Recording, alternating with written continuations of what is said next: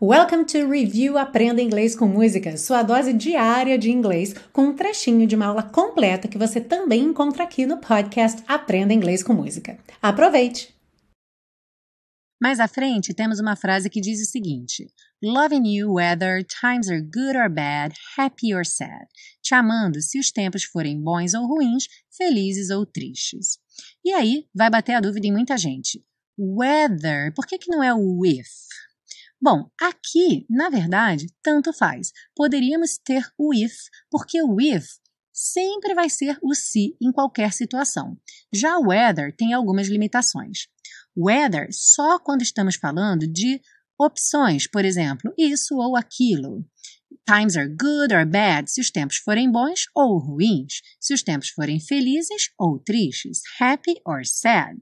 Não podemos usar whether para condições. Nesse caso, vamos usar o if, ok? Então, o if vale para tudo. O whether só quando temos os pares de opções. Vamos ver alguns exemplos. I'm not sure whether I'll stay home or go out. Essa frase está ok, eu não tenho certeza se eu vou ficar em casa ou sair.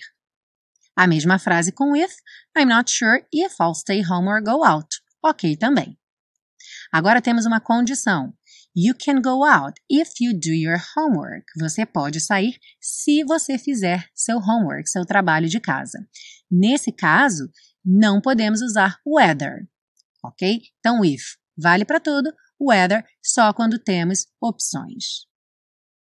Ah, e se você busca um curso de inglês passo a passo com a minha orientação, conheça o Intensivo de Inglês da Teacher Milena, meu curso de inglês que te oferece 30 dias de garantia incondicional. Saiba mais em www.intensivo.teachermilena.com.